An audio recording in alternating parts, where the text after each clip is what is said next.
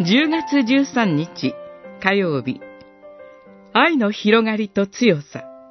画家八章大水も愛を消すことはできない。洪水もそれを押し流すことはできない。愛を支配しようと財宝などを差し出す人があれば、その人は必ず蔑まれる。八章七節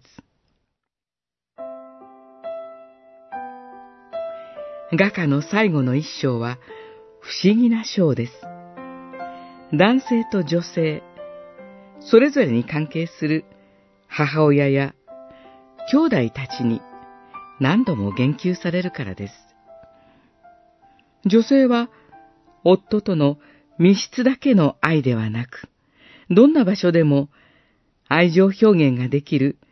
兄弟のような関係を願います。そして、実の兄たちが幼い頃の自分を箱入り娘のように守ってくれていたことを懐かしくも思い起こすのです。他方で、女性は夫を自分の母の家や、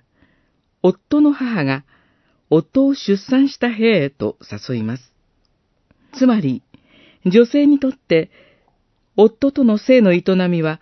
もはや二人だけの刹那的なものではなく、大きな命の連鎖で連なるものへと変わりつつあるということです。そうして、彼女の生きた証が相手にしっかりと刻みつけられることを願うのです。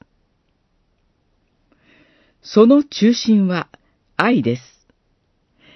愛は決して強いるものではありませんが、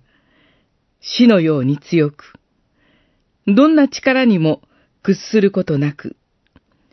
決してお金で買うことのできない尊いものです。まさに、